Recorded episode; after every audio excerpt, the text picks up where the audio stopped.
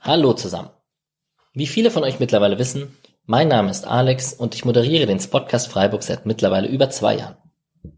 Als kleines Projekt gestartet, geht die Entwicklung stets aufwärts mit offiziellen Spielerinterviews, Sonderfolgen und natürlich der wöchentlichen Spieltagsanalyse. Und es bereitet weiterhin sehr viel Freude, hier regelmäßige Episoden rund um den SC Freiburg zu produzieren.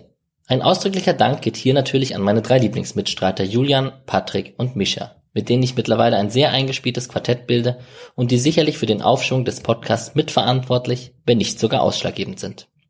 Der Podcast Freiburg ist selbstverständlich kostenlos und werbefrei. Ich würde allerdings lügen, wenn ich sage, dass dieses Projekt nicht sehr viel Zeit in Anspruch nimmt. Vorbereitung, Aufnahme, Nachbearbeitung, Online-Stellen etc. etc. Wer sich bei mir und meinen Mitstreitern, bei denen ich mich auch sehr gerne erkenntlich zeigen möchte, bedanken möchte, kann dies in Form einer kleinen Spende jederzeit tun. Auf der Webseite sowie in den Show Notes gibt es den passenden Link dazu. Dabei ist es völlig egal, auch wenn es nur ein paar Euro für einen Kaffee oder ein Bierchen sind oder ob sie zur Erhaltung der Serverkosten dienen. Nach oben hin sind natürlich keine Grenzen gesetzt. Zwinker, zwinker. Ein ausdrücklicher Dank geht an dieser Stelle natürlich an diejenigen, die schon gespendet haben, beziehungsweise die die Episoden fleißig liken, teilen, kommentieren und positive Rezensionen schreiben. Auch das hilft natürlich ungemein. Vielen, vielen Dank. Und jetzt viel Spaß mit der neuesten Episode des Podcast Freiburg. SCF! Dann sage ich äh, Hallo und herzlich willkommen zur 74. Episode des Podcast Freiburg. Und nach Petersen, Heinz, Lienhardt, Höhler und Grifo haben wir hier den sechsten Spieler zu Gast bei unserem Freiburg Podcast. Und ich sage herzlich willkommen Manuel Gulde. Hallo. Grüß dich. Ähm, es ist Dienstag Vormittag, morgen Vormittag, je nachdem wie man es sieht. Ähm, wie läuft die Vorbereitung aufs Hertha-Spiel? Ja, alles wie immer. Ähm, haben heute nicht ganz so lange trainiert, ähm, haben ein bisschen Eck gespielt und jetzt schießen noch ein paar aufs Tor. Und ja, von daher läuft alles wie geplant und wie die letzten Wochen eigentlich auch. Das war eine perfekte Vorlage. Warum schießt du nicht mit aufs Tor? Du hast doch gegen Hertha dein erstes Saisontor dieses Jahr gemacht. Ja, ich schieße selten aufs Tor. Ähm, das tut mir nicht ganz so gut. Aber ja, das machen die Stürmer mehr und Mittelfeldspieler. Und von daher bin ich früher rein und mache ein bisschen was für meinen Körper noch. Okay, aber vielleicht klappt es ja trotzdem gegen die Hertha mit dem zweiten Treffen. Ja, ja wenn ich spiele, ich, ähm, dann äh, versuche ich natürlich ein Tor zu machen. Klar. Zeichnet sich das schon ab, aber das wirst du wahrscheinlich nicht sagen dürfen. Ja, das kann ich leider nicht sagen. Genau. Das, ist, das ist klar. Gut, ähm, wir starten hier in, in aller Manier immer mit, mit den Karrieren der Spieler, so ein bisschen schauen so ein bisschen zurück auf die vergangenen Stationen so der Karriere. Und was bei dir natürlich auffällt, ist der Badenbezug. Also von Mannheim, ja. Karlsruhe, Hoffenheim, also Paderborn mal ausgeklammert, das ist ja nicht wirklich ein Baden. Ähm, was kommt als nächstes irgendwann? Sandhausen musst du noch abklappern oder wie lautet die Karriereplanung? Ja, ja oder der VfB, der wird auch stimmt. noch äh, vielleicht reinpassen. Das ähm, stimmt.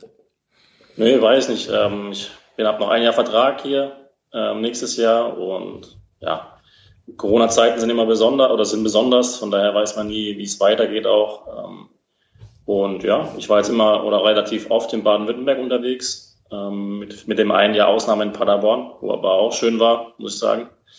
Und ähm, ja, mal schauen, was noch kommt. Ähm, genau. Wie gesagt, habe noch ein Jahr Vertrag und mal schauen, wie es weitergeht aber dennoch einfach auch, weil du ein sehr heimatbezogener Mensch bist oder einfach ähm, war das auch ein bisschen Zufall einfach? Nee, das war eigentlich nur Zufall. Ähm, also ich hätte jetzt auch kein Problem, weiter weg zu sein von der Heimat, jetzt irgendwo in Hamburg zu sein oder in Berlin oder würde mir sogar sehr Spaß machen, in Berlin zu sein, ehrlich gesagt, weil ich die Stadt sehr schön finde, aber ja, nee, das hat jetzt eigentlich ähm, nichts mit der Heimat groß zu tun, es war einfach Zufall, ähm, dass ich jetzt beim KSC gelandet bin, dann vorher in Hoffenheim und dann auch jetzt hier in Freiburg ja, ich weiß auch nicht, das ähm, hat sich so ergeben.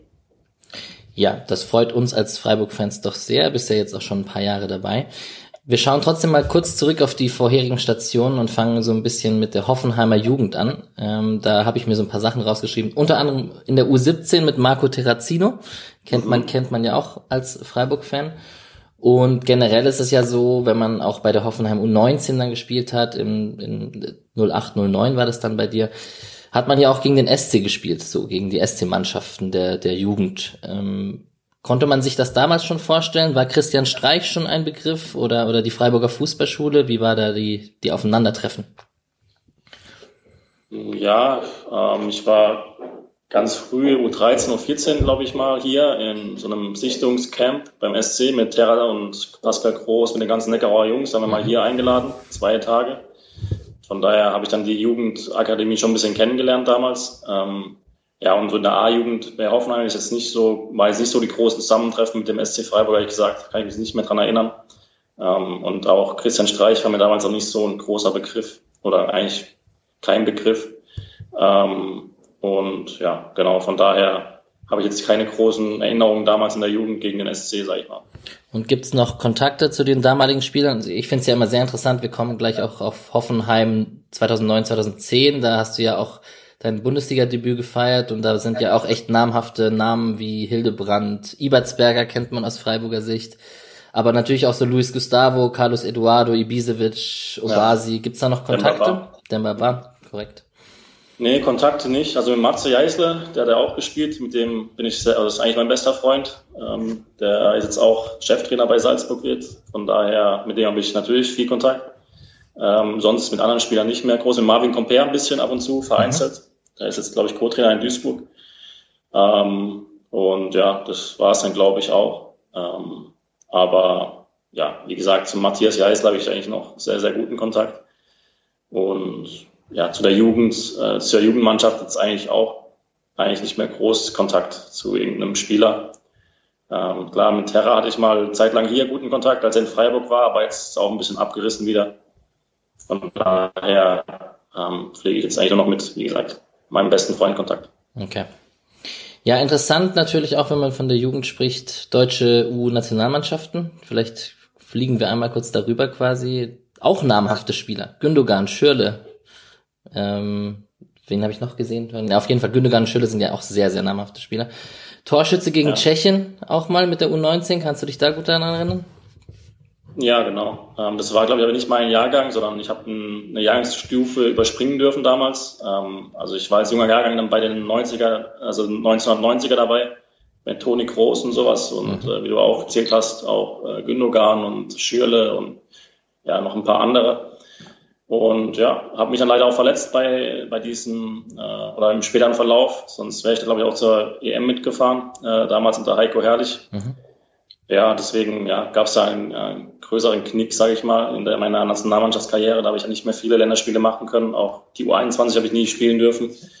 Ähm, und ja, ähm, war, war schade, weil ich eigentlich, eigentlich bis dahin ähm, sehr gute Schritte gemacht habe in der Jugendnationalmannschaft. Äh, eigentlich immer mit Führungsspieler auch war in den Nationalmannschaften. Aber ja, gegen Ende U18, U19 und U20 habe ich nicht mehr viel gemacht, durch Verletzungen auch und hat sich dann ein bisschen verlaufen. Aber ja, war trotzdem eine coole Erfahrung und ja, da schaut man gerne auch mal zurück. Ja, es ist generell super spannend, wenn man sich so Aufstellungen von damals anschaut, wie groß die Schere auseinandergeht zwischen jetzt einem Gündogan, der absoluter Weltstar bei Manchester City ist, aber auch Spielern, die in der vierten, fünften, sechsten Liga mittlerweile spielen. Ähm, auch viel Zufall und Glück und Pech dabei im Fußballbusiness. Ja, auch, klar. Ähm, ja, man muss gesund bleiben, denke ich, das ist mit das Wichtigste, aber man muss auch zum richtigen Zeitpunkt eine gute Leistung bringen, auch oft. Also es ist schon nicht immer auch Glück oder Pech, sondern auch Qualität, die dich dann auch durchsetzt im Endeffekt. Aber klar, wenn du dann irgendwann einen Kreuzbandriss holst, wo du jetzt nichts für kannst oder sowas, ist natürlich, ähm, glaube ich, weiß jeder jetzt dann auch, gibt es ganz viele Spieler, die dann durch äh, ihre Karrieren beenden mussten früh, die ganz großes Potenzial hatten. Deswegen klar gehört es schon damit dazu, das Glück, aber ja, wie gesagt, auch diese Qualität eben im, zum richtigen Zeitpunkt auch seine Leistung abzurufen, konstant Leistung zu bringen. Und das haben dann, glaube ich, jetzt da oben stehen, ganz oben stehen, dann auch gemacht über, über langen Zeitraum. In der weiteren Hoffenheimer Zeit, dann 10, 11, 11, 12, da kam dann erstmal so eine, die große Schambeinentzündung, heißt offiziell bei Transfermarkt, da bist du lange ausgefallen und dann 11, 12, dann mehr Einsätze in der Regionalliga Süd als in der Bundesligamannschaft. Wie war das generell so die Hoffenheimer Zeit? Also wahrscheinlich die Verletzung sehr präsent, aber auch, also die Zeit mit Ralf Rangig und die waren ja auch sehr ambitioniert mit sehr vielen jungen Spielern und so. Ja. Ja, also eigentlich war es eine spannende Zeit. Also Ralf Rangnick hat mich sehr gefördert, muss ich sagen. Ähm, hat, glaube ich, schon viel gesehen in mir. Ähm, von daher habe ich dann auch unter ihm dann die ersten Bundesligaspiele machen dürfen. Klar kamen davor auch schon Verletzungen mit meinem Sprunggelenk, wo ich schon zweimal ein halbes Jahr ausgefallen bin, auch unter Ralf Rangnick. Ähm, das auch, hat auch schon wehgetan, sage ich mal, in meiner Entwicklung. Ähm, dann habe ich mein Bundesligaspiel gemacht und dann kam irgendwie die Schammerentzündung. Dann kam auch ähm, der Bruch mit äh, Ralf Rangnick und Dietmar Hopp, glaube ich. Mhm. Irgendwann im Januar, Februar, wo sich dann auch Gustavo verabschiedet hat nach München. Und äh, noch der Demba Bar hat dann, glaube ich, auch irgendwie gestreikt. Ähm, ja, war natürlich in der Zeit eine Top-Mannschaft, muss man sagen. Ja, wenn man da so sieht, wer da gespielt hat, die waren alle in Topform. Ibisevic, Demba Bar, wie du gesagt hast, Carlos Eduardo war einer der besten Mitspieler, die ich jemals hatte, wenn er mhm. Lust hatte. Zu, also wenn er Lust hatte, sag ich mal, war er schon, glaube ich, unglaublich. Ja, Gustavo natürlich auch, hat sich super entwickelt. Simonic damals auch, und alter Herr Tana dann auch, äh, habe ich auch kennengelernt. Auch super Spieler und ja, war echt eine hohe Qualität in der Mannschaft. Und hat schon Spaß gemacht, sich da mit zu messen. Und klar, die Schamharentzündung hat mich dann schon extrem ausgebremst. Dann kam auch Stanislavski irgendwann. Ähm, und dann kam auch Bubble zum Schluss. Und ja, die haben mich dann äh, nicht mehr so gesehen ähm, als Bundesligaspieler. Und äh, ja, Stanislavski hat mich dann auch in die zweite Mannschaft geschickt und Bubble hat mich dann auch nicht mehr hochbefördert. Und dann Ende des Jahres, dann 2012, glaube ich, hieß es dann auch, dass ich mir einen neuen Verein suchen soll. Und das habe ich dann auch gemacht mit Paderborn. Und ja, dann haben sich so die Wege leider getrennt, aber ja, es war trotzdem, ja, mein, meine ersten Schritte habe ich in Hoffenheim gemacht und habe Ralf Rangnick und auch vor allem Dietmar Hopp sehr, sehr viel zu verdanken. Da muss ich jetzt eine Zwischenfrage stellen. Wie sieht man dann diese ganzen Diskussionen mit, mit Dietmar Hopp und so, was da rumging in den letzten ein, zwei Jahren und oder ja, also ich habe jetzt nicht alles verfolgt, immer mit den äh, Angriffen auch gegen ihn, äh, ja. jetzt vor allem von Fanseite, auch jetzt irgendwas mit einer Dokumentation auch gesehen, wo Hoffenheim irgendwie ja. Äh, ausgestrahlt hat anscheinend, aber ich habe das jetzt nicht länger vertieft, ehrlich gesagt. Ich kann nur von mir aus sagen, dass ich halt wahnsinnig ähm, ja, einen wahnsinnigen Schätzer als, als Mensch, habe ihn auch kennenlernen dürfen und wir, wir haben auch immer noch Kontakt ab und zu. Ich schreibe noch zum Geburtstag jetzt auch. Am Ende März hat er Geburtstag gehabt und so. Antwortet auch immer. Von daher, ja, ich kann eigentlich nur Gutes über den Mann sprechen. Er macht so viel auch für die Region, für unsere Region, für die Rhein-Neckar-Region, hilft dem SV Waldhof, hilft den Adler Mannheim. Ähm, ganz viel für Kinder, für eine Krebsforschung.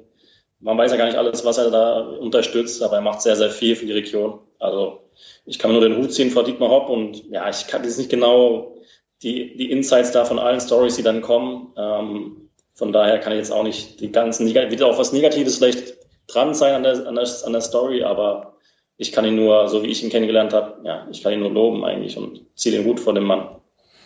Okay, das ist doch aber auch mal eine, interessante Meinung aus der Perspektive zu hören, auf jeden Fall. Ja. So, dann kam das eine Jahr in Paderborn, da hast du dich ein bisschen rehabilitiert quasi in der zweiten Bundesliga, ähm, kamst auf 13, 13, 12 Einsätze? Ja, 13 ja. Jahre. Ja. Genau. Und bist, warum nur ein Jahr Paderborn, bist dann zur KSC-Mannschaft in die zweite Ja, Bundesliga? auch. Also ich habe die erste, die Hinrunde war ganz gut, da habe ich 13 Spiele gemacht. Und dann zur Vorbereitung habe ich mich wieder schwer verletzt am Muskel und bin eigentlich die ganze Rückrunde ausgefallen. Und äh, ja, gegen Ende wurde dann auch der Trainer wieder entlassen in Paderborn und dann kam wieder der, ähm, kam neuer, der Herr Breitenreiter, glaube ich, kam dann. Und der hat dann auch nicht, hat dann auch gesagt, er braucht mich nicht. Und von daher haben sich dann die Wege wieder relativ schnell getrennt. Wie gesagt, eigentlich war es eine schöne Erfahrung für mich. Ich habe dann meine ersten äh, Schritte in der zweiten Liga gemacht, in der Hinrunde zumindest. War dann motiviert für die Rückrunde auch gute Leistung zu bringen ähm, und war dann wieder leider verletzt äh, vier Monate. Von daher ja, hat sich dann haben sich dann zum Schluss die Weichen auf Trennung gestellt und habe dann auch nach Vereinen gesucht und habe dann auch ein bisschen Glück gehabt, dass beim KSC dann noch ein Platz frei wird, weil Martin Stoll sich damals verletzt hat am Mittelfuß. Ursprünglich war ich ja kein Platz mehr, aber ja, bin ich reingerutscht. Und ja, so hat sich dann entwickelt, dass ich zum KSC gekommen bin. Ja, in der ersten Saison mit sieben Einsätzen auch da ein bisschen verletzungsgeplagt, ja. nehme ich an. Ähm, Paderborn ist in dem Jahr dann aufgestiegen. mhm. Ich weiß nicht, ob man das dann als bitter sieht oder wahrscheinlich freut man sich vielleicht auch ja. für die alten Kollegen. Nee, ja, also es ist schon so, dass man das dann verfolgt hat und äh, sich dann auch für gefreut hat für die, für die Kameraden, die man dann kennengelernt hat. Ähm, ja, also ich habe da jetzt keine bitteren Gefühle gehabt damals beim Aufstieg. Okay. Ähm, ich habe mich dann eigentlich auch wohlgefühlt im KSC und von daher war es dann okay, wie es gekommen ist. Und dann folgen zwei sehr persönlich erfolgreiche Jahre, würde ich jetzt mal für dich sagen, mit ja. 32 und 27 Einsätzen. am ja. Ende der ersten Saison, also 14-5, also der zweiten für dich, der ersten von den zwei, die ich gerade angesprochen habe. Natürlich dann das bittere Aufstiegsrelegationsspiel gegen den HSV mit dem berühmten Diaz-Freistoß da in der Nachspielzeit. Da, ein, ein User hat uns die Frage gestellt, die ich hier mit reinnehmen sollte, weil Manuel Gräfe ja auch gerade in der letzten Saison ist und so und ja. ein sehr ein sehr positives Bild von Manuel Gräfe herrscht eigentlich. Wie, ja. ist es, wie ist es denn bei dir? Oder kannst du dich losgelöst von dieser einen Situation äh, bewerten? Ja, als ich, als ich den KSC verlassen habe in die Bundesliga zum SC, habe ich mir schon äh, gedacht, dem Herr Gräfe gebe ich nicht die Hand, wenn er, ja, wenn er mich mal pfeift, weil es schon extrem einschneidend war, das Erlebnis, muss ich sagen. Ähm, ja, war Wahnsinn, was wir da investiert haben. Und ich finde sowieso die Relegation ist sowieso, finde ich, für die Zweitligisten extrem bitter ähm, weil man eben eine ganze Saison gut arbeitet und der Erstligist eben nicht. Und ja. äh, in, innerhalb von zwei Spielen machen wahrscheinlich meistens die Erstligisten dann retten die Saison, sag ich mal.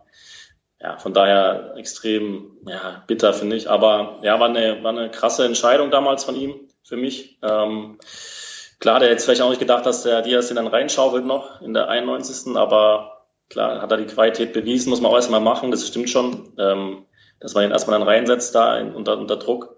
Und wir hatten auch eine Verlängerung, in der wir das Spiel hätten gewinnen können. Aber klar, äh, reduziert man es dann auf die eine Szene, weil ähm, wir hatten, glaube ich, noch den, den Ball. Dimi Nazarov ist, glaube ich, schon auf dem Weg zum Konter. Und äh, ich glaube, es war noch zwei Minuten oder eine Minute dann zu spielen. Ich glaube, das Ding wäre rum gewesen. Ja, denkt man schon extrem oft zurück, weil es eine geile Mannschaft war auch. Ja, muss ich sagen, mit geilen Spielern. Und viele haben es ja auch letztendlich dann noch teilweise in die Bundesliga geschafft. Mit Valentini, äh, Ruven Hennings, äh, Reinhold Jabo, mhm. ähm, Philipp Max, ähm, Jonas Meffert hat jetzt nicht so viel gespielt, aber ist eigentlich auch ein Bundesligaspieler für mich. Ähm, ja, deswegen war schon eine extrem gute Mannschaft und hat auch extrem viel Spaß gemacht, mit Markus Kauczynski zu arbeiten. Wie du gesagt hast, eigentlich mit, ja, die schönsten Jahre in meiner Karriere, die zwei ähm, Jahre da. Ähm, hat einfach Spaß gemacht auch. Und genau, war eine echt schöne Zeit. Genau, und in der letzten KSC-Saison, das war ja dann die Freiburger Meistersaison, die dann in der zweiten Liga mit euch gekickt haben. Ja. Äh, Jonas Meffert hätte ich auch gerade angesprochen, der war ja auch ein Mannschaftskollege von dir, der ja beim SC sich leider nicht so durchsetzen konnte, wie man es erwünscht ja. hätte. Und Mohamed Gouadia, der von der zweiten Mannschaft vom SC auch kam, falls mhm. für die SC-Fans. Ja, Mo sagt mir noch was, ja. ja. Genau, und dann bist du 16, 17 zum SC gekommen und bist jetzt hier schon in deiner fünften Saison, kommst eigentlich regelmäßig auf deine, also 17, 17 sind so die niedrigsten Zahlen, 20 ja. diese Saison schon jetzt die meisten, das kann man noch ja. toppen. Ja. Scheint doch alles sehr stabil zu sein und dein, dein sehr zuverlässiger Spielstil in der Innenverteidigung scheint ja doch sehr gefragt zu sein. Ja, ähm, ja, also ich mache meine ich habe meine Einsätze. Ich, klar, hatte ich auch die eine oder andere Saison, wo ich dann auch wieder Verletzungen hatte. Ähm, eine Saison auch ein halbes Jahr mit Rücken ausgefallen und die eine oder andere muskuläre Verletzung auch. Aber ja, ich kämpfe mich immer wieder rein in die Mannschaft. Ähm, hab, ja, haben auch relativ hohen Konkurrenzdruck immer, sage ich mal, in der Innenverteidigung die letzten Jahre, seit ich hier bin. Habe ich auch schon öfters erwähnt. Und klar, man spielt man. Und man, manchmal spielt man auch wieder nicht. Ähm, es ist schon ein bisschen anders, glaube ich, als woanders, weil es dann relativ viel Rotation auch gibt in der Innenverteidigung. Aber ja, so kriegt man auch immer wieder seine Chancen, sag ich mal, wenn man draußen ist. Ähm, ist jetzt nicht so, dass man dann irgendwie äh, zwei, drei Monate unbedingt draußen sitzt, außer man gewinnt, die Mannschaft gewinnt halt äh, sechs, sieben Mal am Stück, dann ist es schwer, aber so hat man dann auch immer wieder eine Chance reinzukommen. Aber ja, klar, man ist auch wieder schnell draußen, so insgesamt. Von daher, ähm, ja, man, ich bin zufrieden soweit ähm, und gebe immer Gas. Und dann letzten letzte Entscheidung beim Trainer und der macht dann, der macht die Entscheidung. Ja, du gibst mir gerade perfekte Übergänge in meinem Skript hier. Also jetzt Christian Streich und äh, Taktik wäre beim SC so das nächste Thema gewesen, weil wir sind ja beim Freiburger Part jetzt angekommen.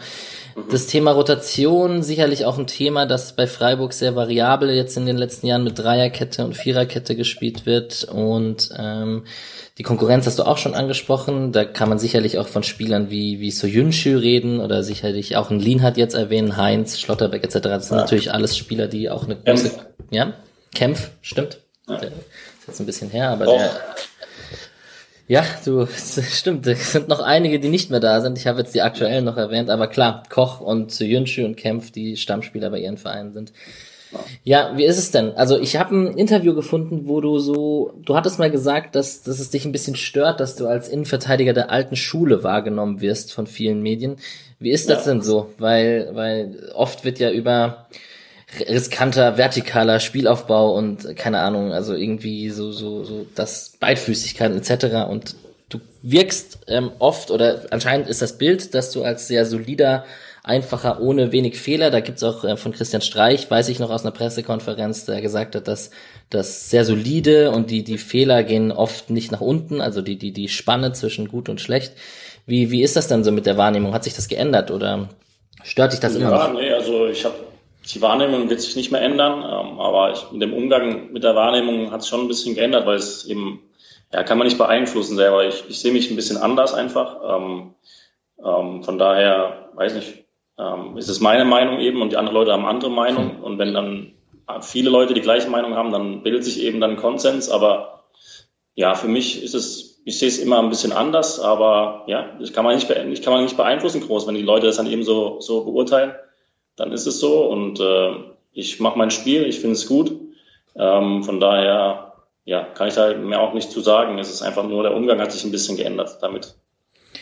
Okay, ja, also wir sind übrigens hier im Podcast verteidigen. Ich verteidige immer deinen Punkteschnitt dieser Saison. Ich weiß ja nicht, ob du dir dessen bewusst bist, dass du so mit 1,57 so mit der Beste. Ich glaube, Kübler ist jetzt vorbeigezogen irgendwie, weil der SC ja jetzt in den letzten Spielen auch ein paar verloren hatte noch, wo du auch dabei warst. Aber generell hast du natürlich durch diese Phase bei der bei der Sieglos-Serie am Anfang warst du draußen, danach bist du reingerückt und hast natürlich auch diese fünf Siege in Folge miterlebt und so. Ähm, spricht ja auch für dich, auf jeden Fall. Ja, nee, das will ich jetzt nicht unbedingt sagen, weil es ist auch viel, wie die, wie die Mannschaft insgesamt drauf ist. Freiburg ist immer ein Kollektiv, wo super funktionieren muss, dass man eben Spiele gewinnt. Von daher, ich habe auch schon oft gute Spiele gemacht. Ähm, haben, wir haben verloren und mhm. ähm, im nächsten Spiel war ich wieder auf der Bank gesessen. Von daher, man muss einfach auch ein bisschen zum richtigen Zeitpunkt reinkommen. Also ähm, das habe ich, weiß ich, das ist einfach so. Ähm, das liegt jetzt nicht nur an mir, dass ich da irgendwie Stabilität reingebracht habe oder mit Schlotti und so. Klar haben wir auch gut gespielt, aber man muss auch sagen, dass die Mannschaft einfach extrem gut drauf war in den fünf Spielen und auch viel für uns gelaufen ist.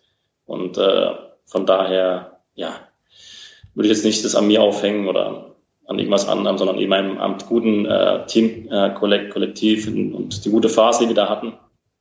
Und ja, von daher, ja, war, war eine gute Zeit. Das, das klingt doch sehr sympathisch, bodenständig. Äh, Dreierkette, Viererkette, rechter Innenverteidiger, linker Innenverteidiger, zentral. Wie, was spielt das für eine Rolle für dich, für dein Spiel? Hat sich da, ja. oder nimmst du es einfach an? Ja, ich habe es angenommen. Damals war dann eben, äh, vor meinem ersten Spiel in Augsburg, hat er mich gefragt, ob ich links auch spielen will, kann. Habe ich gesagt, ja, klar, warum nicht? Und ja, hat sich dann gut äh, entwickelt, wie gesagt, mit den fünf Spielen, fünf Siegen oder dann zwei Unschieden und dann fünf Siege. Mhm.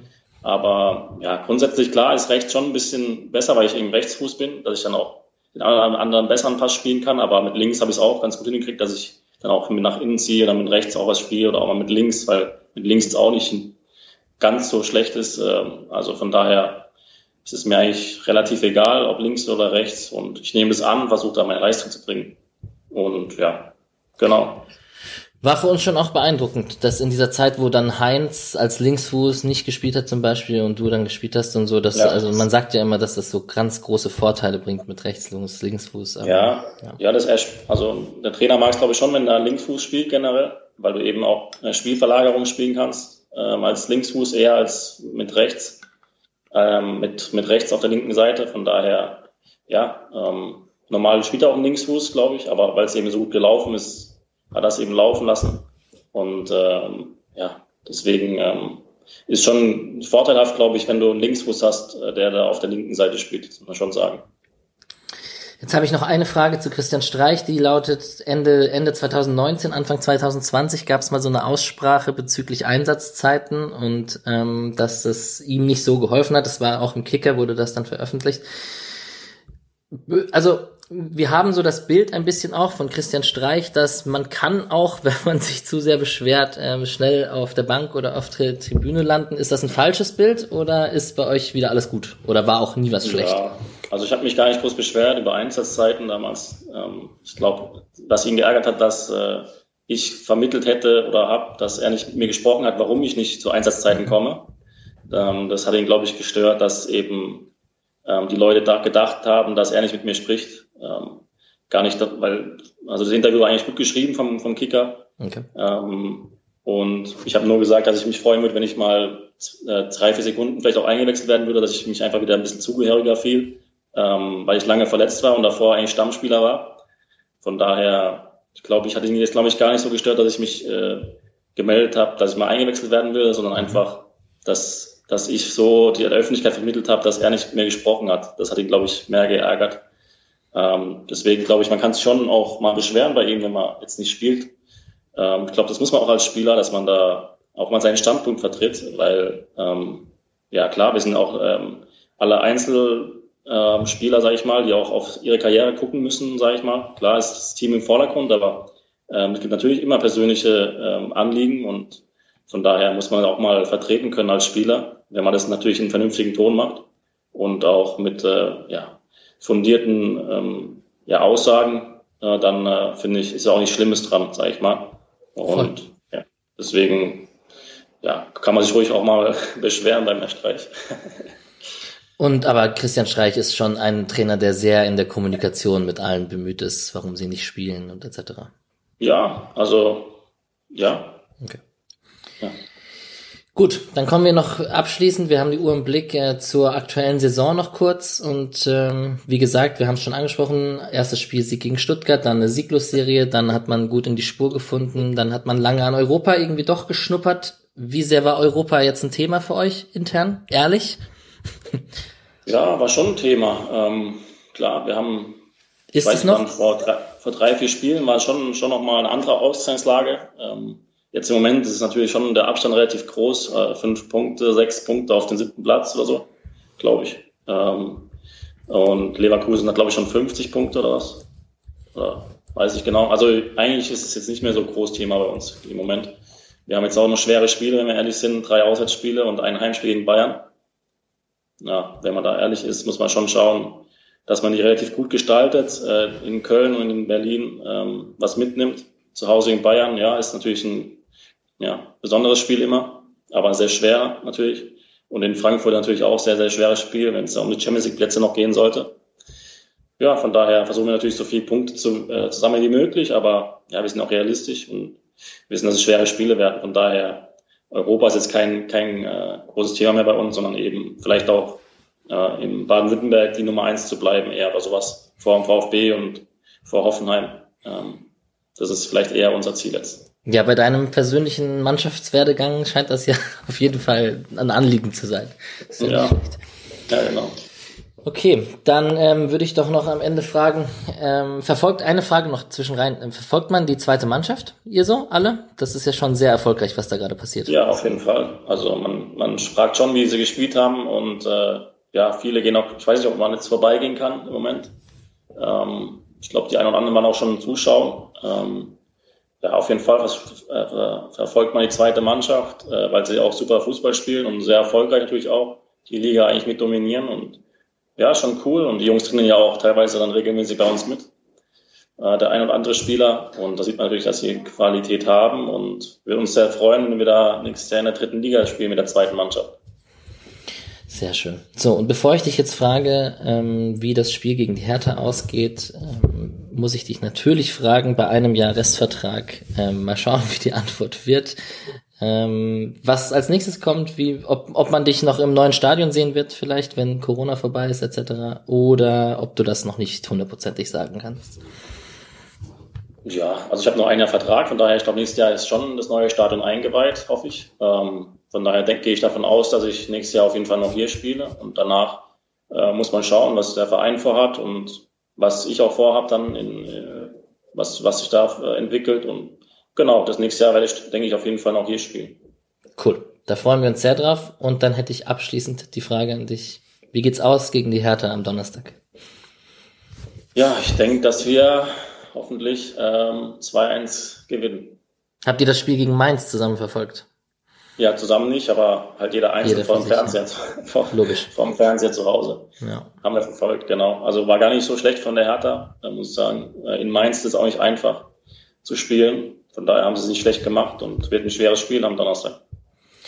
Sehr schön. Dann bedanke ich mich äh, für das sehr nette Gespräch hier. Ähm, sehr gerne. Wünsche viel Erfolg gegen die Hertha und äh, einen schönen weiteren Dienstag für dich. Danke, gleichfalls, gleichfalls. So, perfekt. Und jetzt ist die Aufnahme vorbei. Oder? Äh, kannst laufen lassen. Holen, mm, ja, er wird ausmachen dann, aber kannst laufen lassen. Hat mich gefreut, vielen Dank. Ja, danke. Ciao, ciao. Tschüss. So